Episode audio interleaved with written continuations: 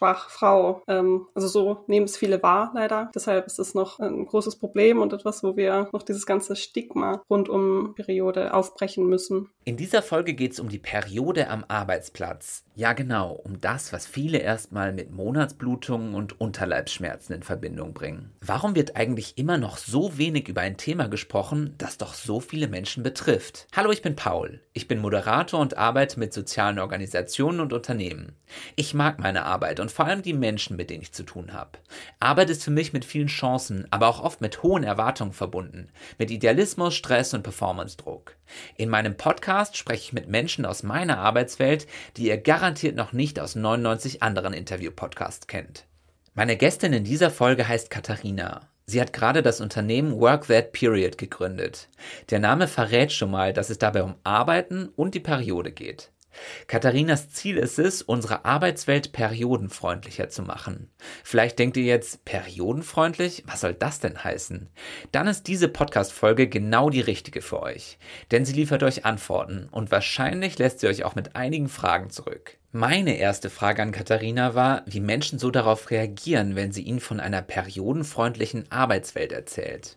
Die meisten müssen dann erstmal ein bisschen schmunzeln und äh, grinsen mich an und denken so, okay, und äh, was, was soll das jetzt? Was, warum machst du das?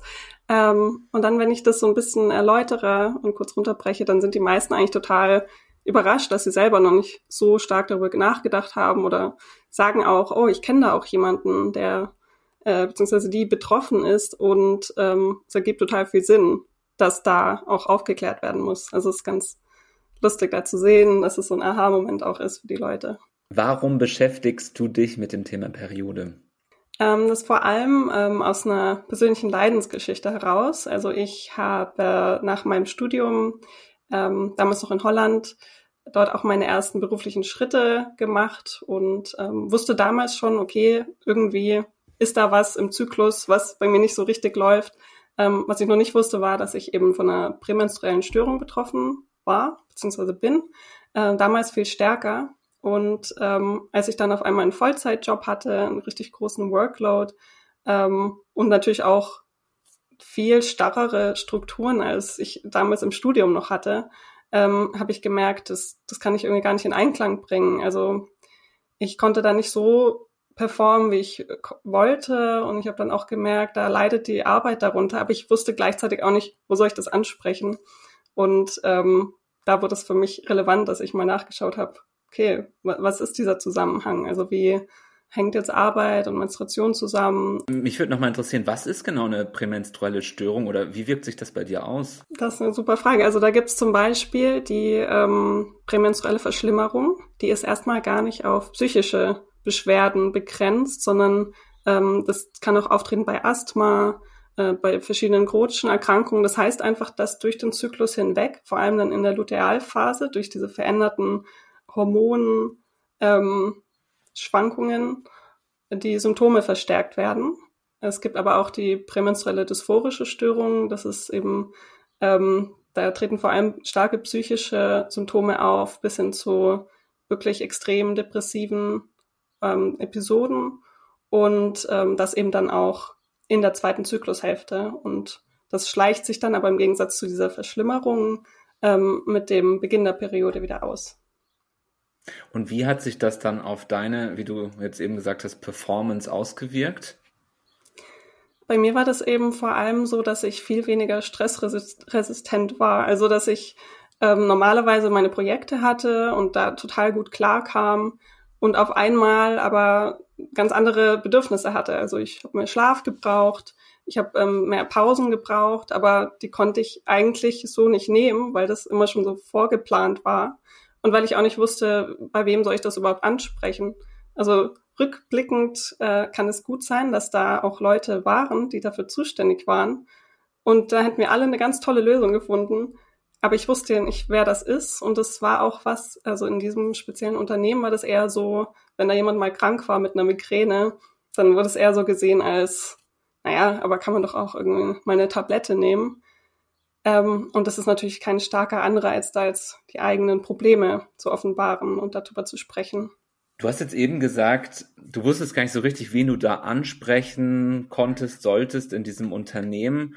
Und äh, ja, was dann, wie die darauf reagieren, äh, wurde irgendwie nicht so richtig thematisiert. Wie kommt denn das, dass dieses, oder wie kommt es deiner Meinung nach, dass dieses Thema, was irgendwie ein Menschheitsthema ist seit immer, äh, immer noch so ein kleines Tabu oder auch ein großes Tabu in vielen Unternehmen ist? Ja, ich denke, es ist vor allem historisch so geprägt und wir sind auch irgendwie so aufgewachsen, habe ich das Gefühl.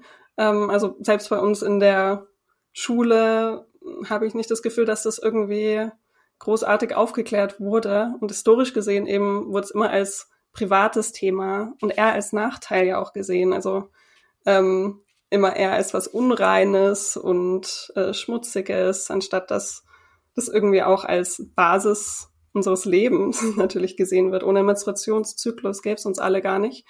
Ähm, ja. Und dadurch, dass auch ähm, öffentliche Plätze einfach immer eher männlich besetzt waren, haben da frauenspezifische Themen auch nicht so wirklich einen Platz gefunden. Ich glaube, das dauert eben immer noch an.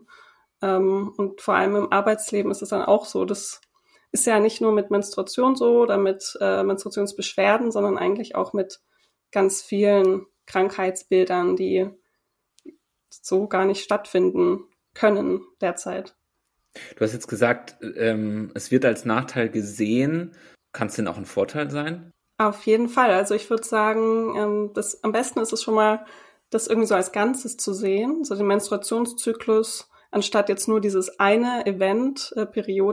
Das ist ja nicht mal das Hauptevent, das finde ich immer so ganz cool dazu zu sagen. Also eigentlich ist der Eisprung so das zentrale Event im Zyklus und mit dem verbinden auch ganz viele Menstruierende eigentlich eher Positives, also viel mehr Energie, äh, auch Selbstbewusstsein und ja, deshalb finde ich auch, dass dieses Bewusstsein, also dass vielleicht nicht der Zyklus an sich so ein Vorteil ist, sondern vor allem das Bewusstsein, wann tut mir was gut, wann bin ich gut im vielleicht Public Speaking, das ist für mich und für viele andere wahrscheinlich auch dann eher so um den Eisprung herum, ähm, aber auch nicht also wenn es jetzt nicht zu starken Symptomen kommt, dann kann es auch ähm, in der Lutealphase total viele Vorteile für Menschen haben, zum Beispiel, dass sie kritischer sind, ähm, dass sie detailtreuer äh, sind, also dass sie da einfach andere Stärken haben als in der ersten Zyklushälfte und, und das dann auch in der Arbeit ausleben können. Wie sind denn Unternehmen in Deutschland da jetzt drauf eingestellt auf dieses Thema? Also gibt es da welche, die, die da viel anbieten, die versuchen, ihren Mitarbeitenden voll entgegenzukommen? Mm, also ich denke, da gibt es mehr und mehr Unternehmen, die auch zu so diesen ersten Schritt gehen, den ich so und viele auch als Signal sehen, okay, dieses zentrale Bedürfnis von Menstruierenden wird, wird gesehen und anerkannt ähm, und die zum Beispiel auch Periodenprodukte bereitstellen, ich würde sagen, es gibt noch sehr wenig Unternehmen, die wirklich sich so breit aufstellen und versuchen, ähm, da periodenfreundlich zu werden. Einfach, weil das natürlich auch ähm, nicht von heute auf morgen getan ist, weil da auch viel passieren muss in der Kommunikation und ähm, es Zuständigkeiten geben muss, die, die eben klarer sind. Ich würde auch sagen, dass gerade so Sektoren, wo es viel Unterbesetzung gibt und wo sehr viel Druck und ähm, auch ein hoher Workload auf den Angestellten lastet, dass die eher weniger periodenfreundlich sind, auch mhm. einfach weil es da viel schwieriger ist, so eine Flexibilität einzubauen und zu erlauben. Mhm. Was, was, was wäre denn so ein periodenfreundlicher Arbeitsplatz, wenn ich jetzt ein Unternehmen hätte und sagen würde, oh, ich, ich würde gern, dass da, ich möchte, dass meine Mitarbeitenden gute Arbeitsbedingungen haben und auch auf die Periode soll geachtet werden. Auf was müsste ich da achten? Was, was könnte ich so einführen? Ähm, also erstmal ähm, muss auf jeden Fall so eine klare Supportstruktur da sein. Also das, was ich zum Beispiel vorher angesprochen habe, dass ich gar nicht wusste, hey, wen gibt's eigentlich, ähm, zu dem oder zu der ich gehen kann, wenn ich jetzt gesundheitliche Probleme habe oder auch dann mit dem Zyklus im Zusammenhang stehende Probleme habe. Also da ähm, klare Strukturen zu schaffen, aber auch zu kommunizieren ist ganz wichtig. Und ähm, dann auch die verschiedenen Bedürfnisse eben anzuerkennen. Also das ist ja nicht nur das eine Bedürfnis, dass wir jetzt Periodenprodukte brauchen, sondern auch ähm, vielleicht ein Ruheraum, Flexibilität, ähm, Safe Spaces. Also das ist auch etwas, was ganz vielen hilft, ähm, sich ja. auszutauschen mit anderen. Ähm, aber auch da die Kommunikation zu hinterfragen zu dem Thema, weil das ist etwas, was irgendwie so auf kollektiver Ebene geschehen muss, aber natürlich auch individuell bei uns allen so eine Aufgabe ist, uns zu hinterfragen, wie sehen wir die Periode, ähm, mhm. unabhängig davon, ob wir selbst einen Zyklus haben oder nicht. Und ähm, da so Kommunikationsmaßnahmen einzuleiten, die das irgendwie auch ähm, ja, die, die Mitarbeitenden dazu motiviert und äh, ja, da auch drüber zu sprechen. Also, dass, wenn ich jetzt meine Periode habe, sagen kann, ja, morgen kann ich einfach nicht kommen äh, oder mache dann Homeoffice und da dann einfach eine gewisse Flexibilität kriege, das wäre sowas wahrscheinlich das Mindeste, was man erwarten kann. Genau, ja. Das ist was ist, was ähm, besprochen werden kann, was offen angesprochen werden kann, aber auch nicht muss. Also dass es trotzdem Strukturen gibt, ähm, die da erlauben zu sagen, ähm, ja, ich, ich fühle mich einfach nicht gut und äh, möchte da anders arbeiten. Also im besten Falle ist es nämlich gar nicht so, dass wir das dann alle offenbaren müssen, weil das vielleicht gerade für äh, Menschen, die sich jetzt nicht als Frau identifizieren, schwierig sein kann und es ja auch unfair wäre, wenn die dann nicht davon profitieren könnten. Du hast, ähm, glaube ich, ein bisschen Forschung zu dem Thema auch gemacht und wahrscheinlich hast du einen ganz guten Überblick, wie viele Menschen in Deutschland sagen, boah, hier sind einfach krasse Defizite. Also ähm, kannst du da was zu sagen? Wie viele nehmen das denn? Oder gibt es sehr viele, die das so wahrnehmen, dass da einfach, dass sie da nicht offen drüber sprechen können in ihrem Unternehmen? Das auf jeden Fall. Also das ähm, mit der Forschung, gut, dass du das ansprichst. Das ist jetzt äh, neuer Report ist gerade rausgekommen. Und zwar habe ich das in Zusammenarbeit mit einer niederländischen NGO gemacht, ähm, wo wir eben eine Arbeitsgruppe gebildet haben und die Situation erstmal in den Niederlanden analysiert haben. Und ähm, ich denke trotzdem, dass das ziemlich übertragbar ist, weil ja auch die Unternehmen und die Personen, die ich in Deutschland berate, wo ich natürlich auch das ähnliche oder ein ähnliches Feedback kriege. Also dass einfach noch zu wenig geredet wird darüber, vor allem ähm, wenn es um Probleme geht, eben die im Zusammenhang mit dem Zyklus entstehen. Und in den Niederlanden haben wir eben gesehen, dass sich natürlich schon ähm, diejenigen, die das Bedürfnis haben, darüber zu reden und die sagen, hey, hier passiert noch nicht genug. Klar, die sind ein bisschen überrepräsentiert und die haben auch richtig viel zum Teil in den offenen Fragen geschrieben. Also es war wirklich cool, da so viel, ähm, so starke qualitative Daten zu haben. Ähm, ja, und die meisten sagen eben gerade in so männerdominierten Sektoren, da fällt es ihnen einfach noch total schwer, das anzusprechen, wenn sie eben Probleme haben, ohne da jetzt als schwach so dargestellt zu werden. Weil das ist, ist ja auch nichts, was wir machen, wenn jemand Migräne hat, was erstmal kein so genderspezifisches Phänomen ist, obwohl das, glaube auch ähm, vielleicht eher Frauen haben. Ähm, aber wenn man dann sagt, man hat jetzt irgendwie eine Erkrankung im Zusammenhang mit dem Zyklus, dann wird es gleich so, ah, Zyklus, klar, schwach, Frau. Ähm, also so nehmen es viele wahr, leider. Und deshalb ist es noch ein großes Problem und etwas, wo wir noch dieses ganze Stigma rund um die Periode aufbrechen müssen. Da ist, da kommt eine ziemlich große Verantwortung auch uns Typen zu, sage ich jetzt mal, ähm, die, die auch irgendwie mit dem Thema umgehen müssen und oft, glaube ich, gar nicht so richtig wissen, wie sie das dann ansprechen und so. Äh, hast du da einen Tipp, äh, wenn ich in einem Unternehmen arbeite und das Thema als nicht menstruierende Person thematisieren möchte? Wie, wie gehe ich da am besten vor? Was würdest du mir raten?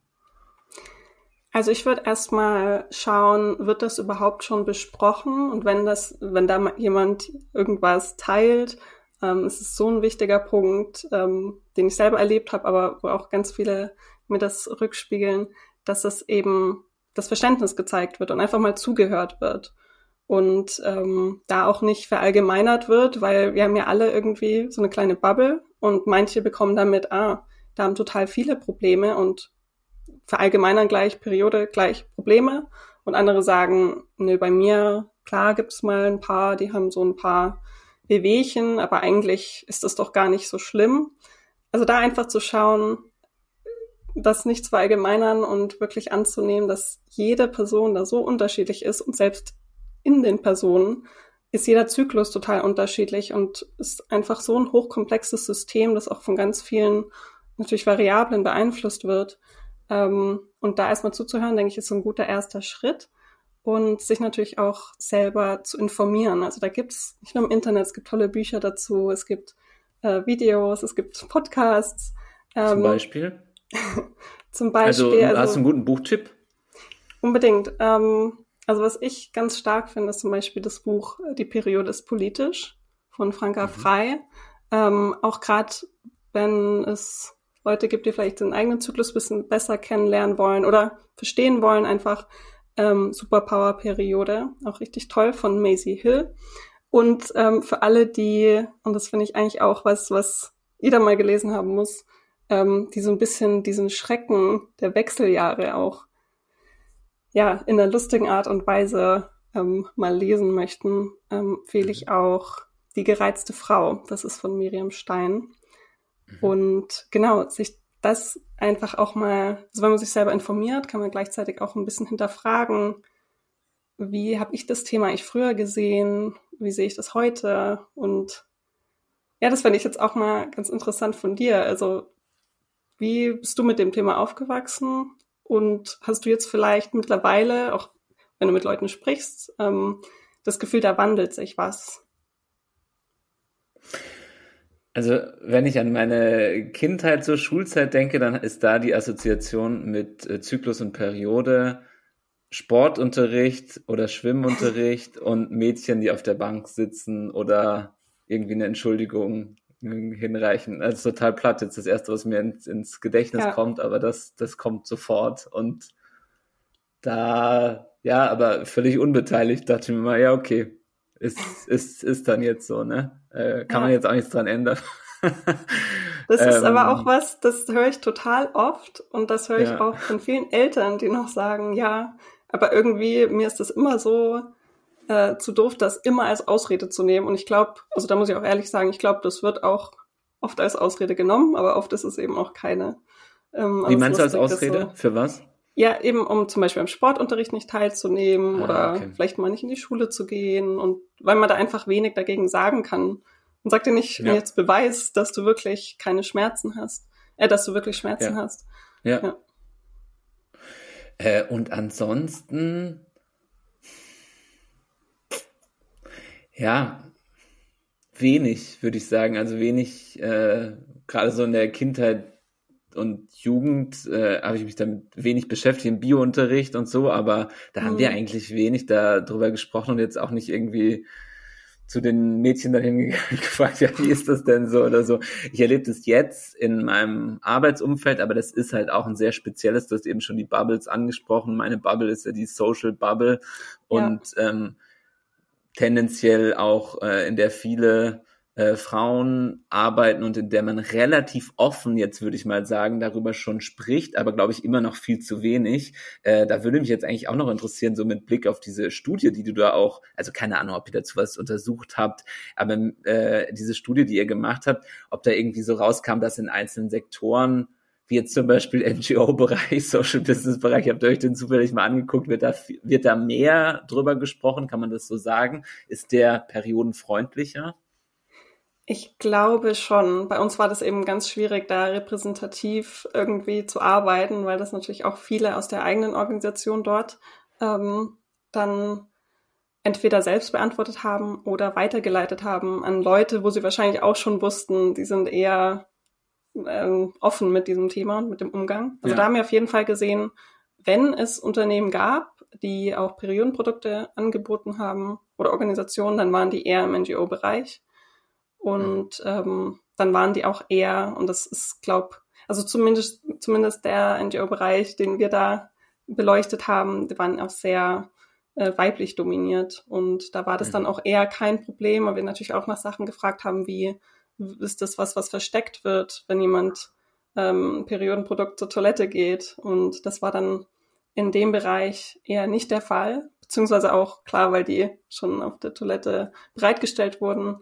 Aber das war dann eher wieder im männerdominierten Sektoren ähm, ja, stärker stigmatisiert. Ja, aber also bei mir ist dann oft wirklich so, dass ich mir denke, okay, Verständnis, aber dann nicht zu viel nachfragen. Irgendwie vielleicht mal kurz, ja, hast du Schmerzen oder kann ich irgendwas tun, aber dann, dann ist irgendwie schnell Ende so in der Kommunikation, wenn ich mir so denke, okay, geht mich dann einfach auch nichts an, denke ich mir dann oft. Ähm, ist es zu kurz gedacht?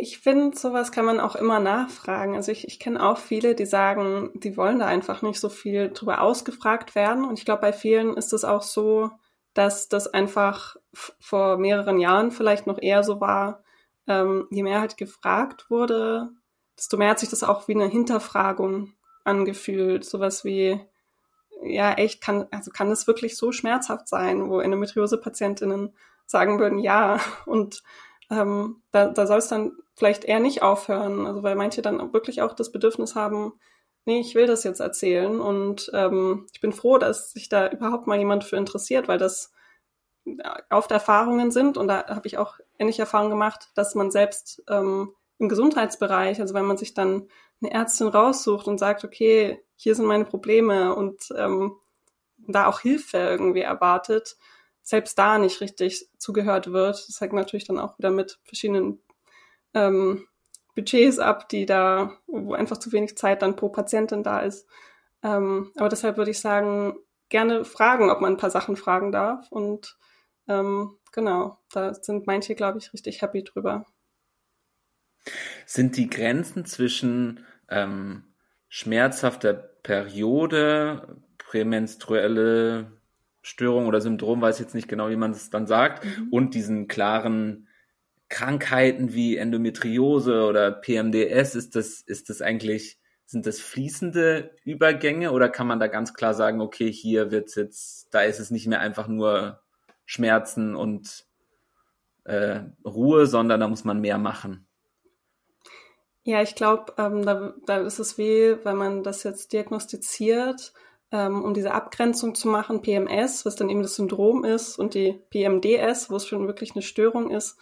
Ähm, da geht es darum, wie stark wird man im Alltag beeinträchtigt. Und äh, bei vielen dieser Störungen und zum Beispiel starke Schmerzen, das muss gar nicht eine Endometriose sein, da spricht man erstmal von, von einer Dysmenorrhoe. Und ähm, die kann eben ungeklärter Ursache sein, beziehungsweise äh, ohne eine Krankheit, die da zugrunde liegt, ähm, eben da sein. Oder es kann eben wegen einer Endometriose oder Adenomiose sein. Ähm, aber es hängt immer davon ab, ja, wie stark es dann im sozialen Alltag beziehungsweise auch Arbeitsalltag beeinträchtigt. Und da denke ich, dass es schon recht schnell beeinträchtigend sein kann, selbst wenn man jetzt nur eine Migräne hat, ähm, dann ist es ja was, was einem nicht gerade hilft, produktiv zu sein und sich wohlzufühlen. Ähm, aber klar, wenn es dann richtig stark wird, dann kann es eher dazu führen, das ist eben trotzdem bei einer sehr kleinen Gruppe so, ähm, dass man überhaupt nicht am Arbeitsalltag teilnehmen kann. Und das ähm, ist dann natürlich auch was, was diejenigen benachteiligt, benachteiligt, ja. Du bist auch stark betroffen oder warst stark betroffen. Wie wirkt sich das jetzt aktuell auf deinen Arbeitsalltag aus, aus? Gibt es wirklich einige Tage im Monat, wo du, wo du quasi nicht arbeitsfähig bist? Mm, also ich würde sagen, mittlerweile weniger, weil ich was gefunden habe, was mir ganz stark hilft und ähm, auch natürlich bestimmt daher rührt, dass es einfach jetzt viele Jahre waren, wo ich viel ausprobieren konnte und in dieser Selbstständigkeit natürlich auch viel flexibler bin als andere. Ähm, aber trotzdem gibt es noch Tage und auch dieses Management, also immer zu schauen, okay, das Stress darf nicht zu viel werden, immer auf den Schlaf zu schauen, auf die Ernährung zu schauen, das ist natürlich auch was, was richtig viel Zeit kostet, erstens mal. Ähm, aber auch wenn es dann Tage gibt, wo es wirklich eher nicht so gut läuft und es mir wirklich überhaupt nicht gut geht, dann muss ich natürlich Sachen absagen. Und das ist was, was, ich glaube, äh, jede selbstständige Person so nachfühlen kann. Das kann richtig doof sein und auch da wieder Stress erzeugen, weil man einfach natürlich auch sehr abhängig ist von Projekten und ähm, von dem Einkommen und ich jetzt nicht bezahlt werde, wenn ich zu Hause krank liege. Ähm, also das ist auf jeden Fall was, was es viel schwerer macht, aber gleichzeitig irgendwie auch ähm, so eine Art, ich, ich versuche es trotzdem so als Aushängeschild zu, zu nehmen, weil ich einfach früher an einem wirklich schlimmen Punkt war, wo es so stark beeinträchtigt hat, dass ich wirklich nicht wirklich wusste, wie ich noch arbeiten soll, weil das eben so so viele Tage waren. Und mittlerweile ist das ähm, sehr gut handelbar. Und ähm, ja, da denke ich auch, das ist so eine kleine Erfolgsgeschichte, die ich auch einfach anderen weitergeben möchte. Du hast was gefunden, was dir wirklich hilft. Ähm, und du hast gesagt Ernährung. Bei beiden Sachen würde mich ja. nochmal genaueres interessieren. Ja, gerne. Also das ist was, ich glaube, äh, jeder kann es nachfühlen. Wenn man da was findet, dann spricht man da total gerne drüber. Bei mir war das so ein Zufallsfund und zwar ähm, habe ich mehr und mehr gesehen, gerade auf Instagram, dass gerade so Blutzuckermanagement bei manchen eben, auch bei eigentlich vielen chronischen Erkrankungen, ich habe das jetzt gar nicht so im, ähm, bei psychischen Erkrankungen oder Beschwerden gesehen, ähm, dass es eben helfen kann. Und dann hatte ich mal die Möglichkeit, da so ein Langzeit-Glucose-Messgerät auszuprobieren. Also das macht man sich an den Arm und dann misst man über 14 Tage den Blutzucker. Und dann habe ich gemerkt, und dazu findet man online oder auch sonst irgendwie echt wenig, dass ich in der ersten Zyklushälfte gar keine Probleme habe, alles super, alles sehr reguliert. Und dann ab dem Eisprung reagiere ich auf kleinste Mengen von Essen oder Kohlenhydraten mit einem ganz, ganz, ganz starken Blutzucker, äh, wie nennt man das, so eine Spitze. Und wenn die ganz nach, na, ganz nach, ganz nach oben geht, dann ist es natürlich auch was, was dann wieder so abfällt und zu wirklich unangenehmen Symptomen führt, gerade so Müdigkeit, aber auch, ja, so eine Unruhe. Und seit ich gemerkt habe, dass ich, wenn ich das einfach ein bisschen reguliere und da schaue, dass ich also Schlaf ist da ganz wichtig beim Blutzuckermanagement, aber auch natürlich das richtige Esse und äh, gut kombiniere und das gering halte, dass meine Symptome eigentlich fast weg sind. Und ähm, das war für mich äh, wirklich so ein Game Changer. Und das ist für dich ein Game Changer, aber das heißt jetzt überhaupt nicht, dass es für alle anderen auch ein Game Changer ist. Also muss es total individuell herausfinden, oder? Absolut, aber ich ähm, habe auch von ganz vielen gehört, also ich habe das auch, brauche einen Instagram-Kanal und habe das da auch geteilt ähm, und habe dann ganz viele Zuschriften bekommen, weil ich natürlich auch vorsichtig bin. Ich will da niemanden, ich kenne das selber, wie viel Geld man da ausgibt, auch um irgendwie Sachen auszuprobieren, Supplements und dann hilft gar nichts und man ist das ganze Geld los. Ähm, deshalb will ich da auch nicht zu viel Hoffnung machen, aber gleichzeitig haben mir echt viele geschrieben, auch äh, SchmerzpatientInnen, die gesagt haben, das hilft denen auch das haben die auch selber rausgefunden und das finde ich immer, immer so irre, weil man selber so eine Detektivarbeit da immer macht und ähm, ich war auch bei so vielen Ärzten und das hat mir nie jemand gesagt und das ist halt ein bisschen enttäuschend, ähm, aber gleichzeitig cool, dass ich das jetzt im Rahmen meines Jobs und ähm, ja, selbst auf Instagram so ein bisschen an die Leute rantragen kann und kann ja dann trotzdem jeder mal ausprobieren. Gibt es da noch mehr in Richtung Ernährung? Hm, ich, ich finde es immer schwierig zu sagen, was Leute noch nicht wissen, weil wenn man so in einem Thema drin ist, dann. Nee, aber äh, was mein Tipp wäre einfach, und das ist wieder so was Einfaches, wo wir aber, glaube alle viel zu schnell sagen, ja, das klar, klar ist es gut, aber das machen wir dann eh nicht, Zucker zu reduzieren.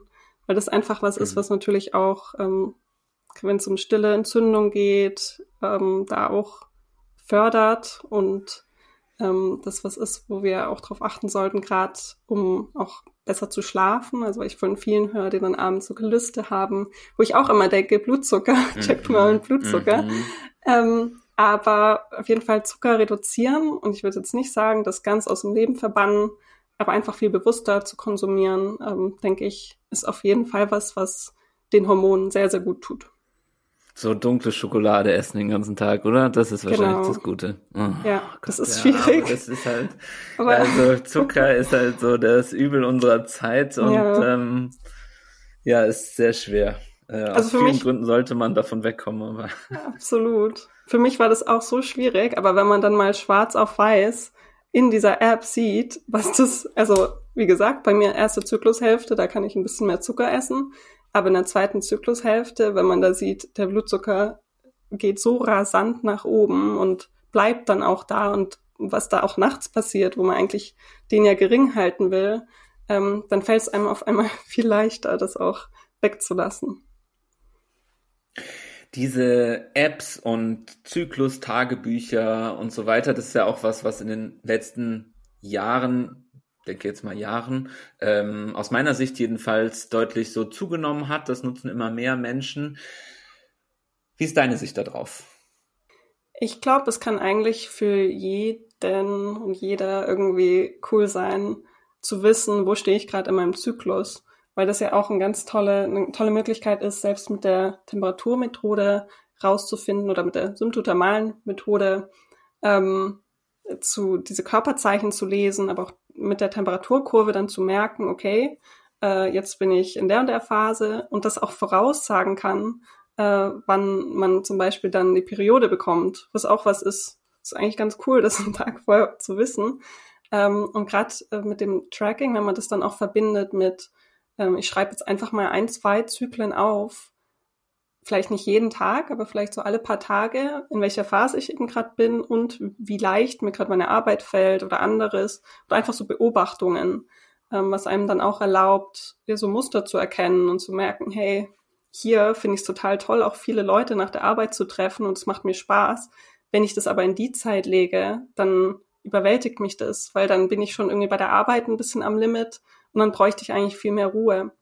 Und das sind so einfache Sachen, wo man sich auch den Stress rausnehmen kann und ähm, ein bisschen ja leichter irgendwie durchs Leben und auch durchs Arbeitsleben gehen kann und das ja gar kein so großer Aufwand ist, ähm, sondern wenn man das mal gemacht hat, ähm, ja, dass man das dann einfach so als als Routine auch hat, weil das dann irgendwann total leicht wird, das so zu kombinieren und daraus zu lernen. Du hast ja eine spannende Verbindung zwischen diesem einerseits biologischen Background, ähm, du hast dich, glaube ich, im Studium damit beschäftigt und äh, gleichzeitig ja jetzt auch unternehmerisch unterwegs. Also du hast ein Unternehmen, Work That Period, gegründet oder bist gerade noch so dabei. Ja, was, äh, was macht Work That Period eigentlich und was ist dein Ziel damit? Ja, das ist eine gute Frage, weil das irgendwie auch so breit gefächert ist. Ähm, vor allem ist mein Ziel eben erstmal ein Bewusstsein zu schaffen für diesen Zusammenhang Menstruationszyklus und Arbeit und Produktivität eben bei der Arbeit. Ähm, und andererseits ist das auch was, wo ich einfach unterstützen will. Also die Unternehmen, die vielleicht da schon mehr tun. Und da gibt es auch immer mal wieder Unternehmen, die haben schon ein Bewusstsein und die haben auch schon einen höheren Bildungsstand und hat vielleicht schon mal eine Kampagne dazu, ähm, merken aber, dass sie trotzdem noch nicht genug Supportstrukturen haben oder ja auch einfach mal nochmal von so einem Kommunikationsworkshop profitieren. Ähm, und was ich jetzt neu entwickelt habe, das ist eben auch zustande gekommen im Rahmen von so einem Social Impact Programm. Also für mich ist es total toll. Ich habe jetzt so den Einstieg in das soziale Unternehmertum gefunden, aber das ist natürlich auch noch was, wo es so viel zu lernen gibt. Ähm, aber da habe ich auch so ein Analysetool entwickelt, mit dem ich eben in die Unternehmen reingehen kann und den Bedarf ein bisschen besser messen kann, direkt am Anfang, weil das eben ja sowas ist, die meisten Male leider. Also das sage ich jetzt einfach mal dazu. Mir rennen die Unternehmen nicht die Bude ein. Das ist immer noch was, wo ich schon ein bisschen kämpfe, dass das ja auch in die äh, an die deutschen Arbeitsplätze kommt. Ähm, aber die meisten, wenn ich das eben dann, da sind viele Interessierte, gerade wenn ich an PersonalmanagerInnen herantrage oder Diversity ManagerInnen, dann sind die trotzdem ähm, natürlich einem gewissen ja, Budget ähm, untergestellt ja. oder die können nicht immer frei wählen und dann heißt es so, okay, wir müssen schauen, wo gerade der Bedarf ist und dann heißt es ganz oft, wir haben gerade keinen Bedarf. Und das finde ich immer komisch, weil das wurde ja gar nicht nachgefragt. Also ich frage dann auch immer, ah ja, und wurde das irgendwie, ist das, ist das Feedback, das da gekommen ist? Und dann hieß es so, nee, nee, aber wir wissen das halt. Und ja, das zweifle ich stark an. Und ähm, gerade mit diesem Tool versuche ich dann eben auch zu zeigen, okay, lass uns das doch mal testen. Das ist eine Umfrage.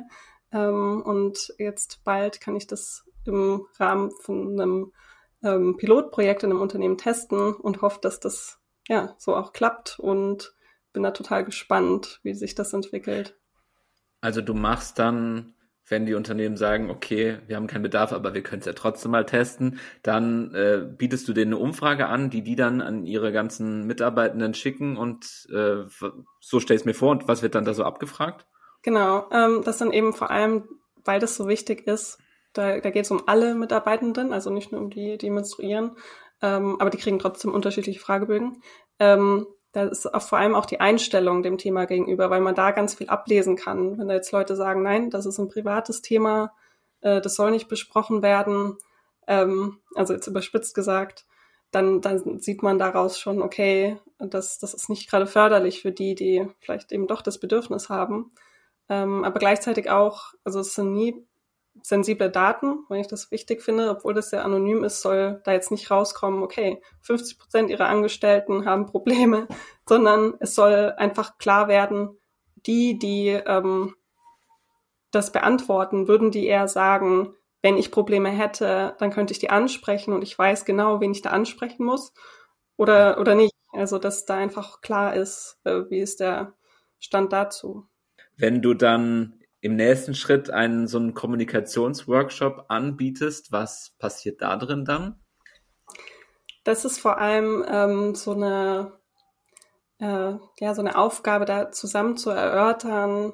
Erstmal auch die eigene Einstellung nochmal zur Periode und zum Zyklus, äh, aber auch wo einfach zusammen geschaut wird und da dürfen dann auch alle anwesend sein. Wie sieht denn eigentlich in unserem bestimmten oder spezifischen Setting äh, ein periodenfreundlicher Arbeitsplatz aus? Oder was wäre das Ideal? Und wie würden wir darüber sprechen? Und wie würden wir auch damit umgehen, ähm, wenn wir jetzt mitbekommen, dass eher abwertende Kommentare oder Witze gemacht werden zu dem Thema? Also weil es ja auch ähm, verschiedene Arten der Kommunikation gibt. Und ähm, allein in diesem Workshop, der mal kürzer, mal länger ist, ähm, ist ja auch was, da wird einfach nur über dieses Thema gesprochen und da, da merke ich auch bei ganz vielen, dass da sich was tut und ähm, dass da wie so ein äh, Schalter umgelegt wird, wo sie merken, hey, eigentlich total sinnvoll, darüber zu sprechen. Und das ist ja dann allein schon mal ein Gewinn und ähm, meistens gehen die dann auch mit bestimmten Übungen raus, die wir auch nochmal zusammen durchsprechen und im besten Falle, ähm, das passiert leider noch viel zu selten, gibt es dann natürlich auch ein Follow-up, so ein bisschen nachgefragt wird, okay, und wie läuft's denn? Ähm, ja. Aber ja, das ist hoffentlich dann in der Zukunft häufiger der Fall. Falls ihr jetzt ein interessiertes Unternehmen zuhört, ähm, kann man das eigentlich auch online machen oder ist das was, was vor Ort stattfindet? Ich mache das tatsächlich fast nur online und das vor allem dem geschuldet, also ich bin ja in Konstanz und ganz weit weg von den meisten Orten in Deutschland. Ähm, also ich mache das auch vor Ort, aber sehr gern auch online, weil es ja mittlerweile so viele coole digitale Tools gibt, ähm, denen man das machen kann. Also ja, absolut. Du hast ja jetzt eben schon gesagt, dass du ja auch so deinen Einstieg ins Sozialunternehmertum gefunden hast oder dabei bist, ihn zu finden. Äh, in welche Richtung soll das genauer gehen?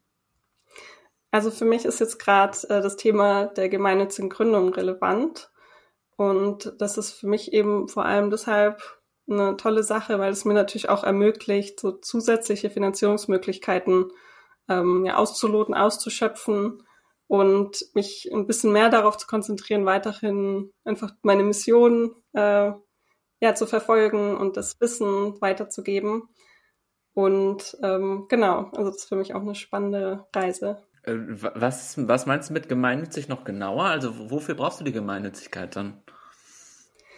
Also ich habe ähm, schon bei meiner Gründung, das war damals noch in den Niederlanden, da gab es auch ganz andere Strukturen, aber seit ich dann eben zurück in Deutschland bin, habe ich auch versucht, ähm, mich mal an Stiftungen zu wenden und da ganz viele tolle Kontakte gehabt.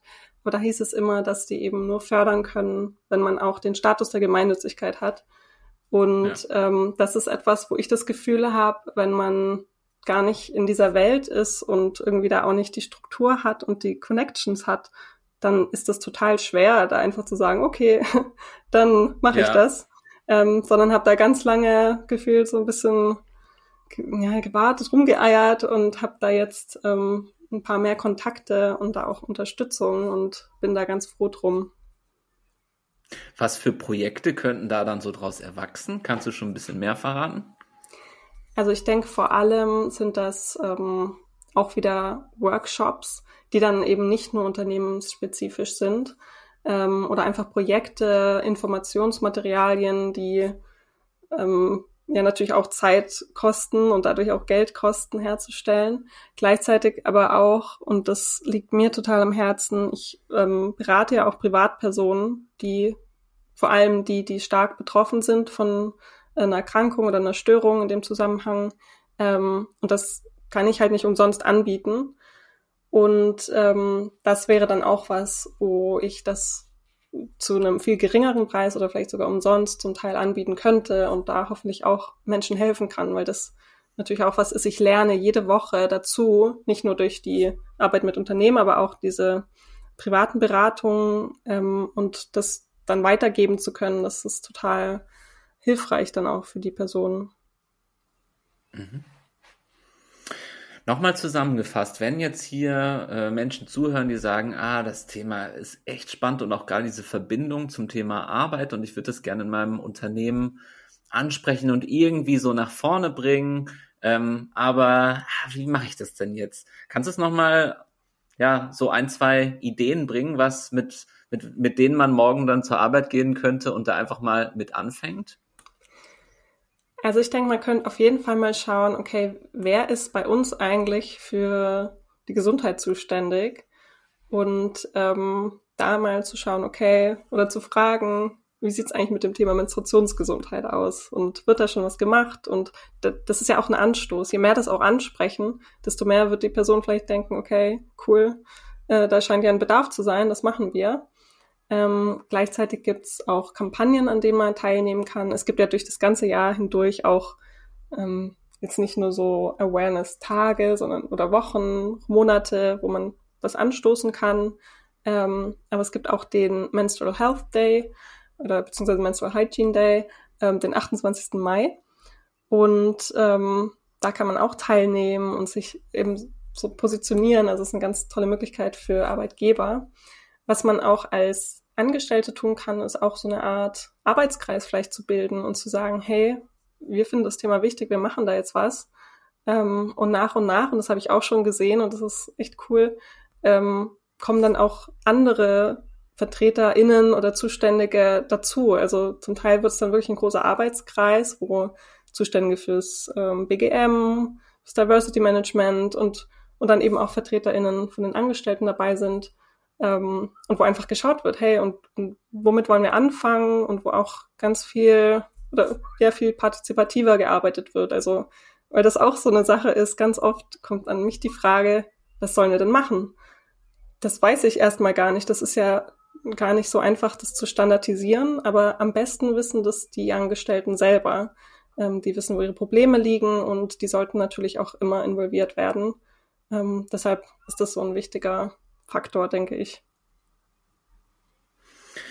Vielen Dank. Und wenn man sich noch äh, tiefergehend damit beschäftigen möchte, du hast jetzt eben schon so ein paar Buchtitel ähm, genannt, die packe ich dann auch noch in die Show Notes. Aber hast du noch mehr, wo man weiterlesen kann? Ich glaube, du hast auch einen Blog, oder?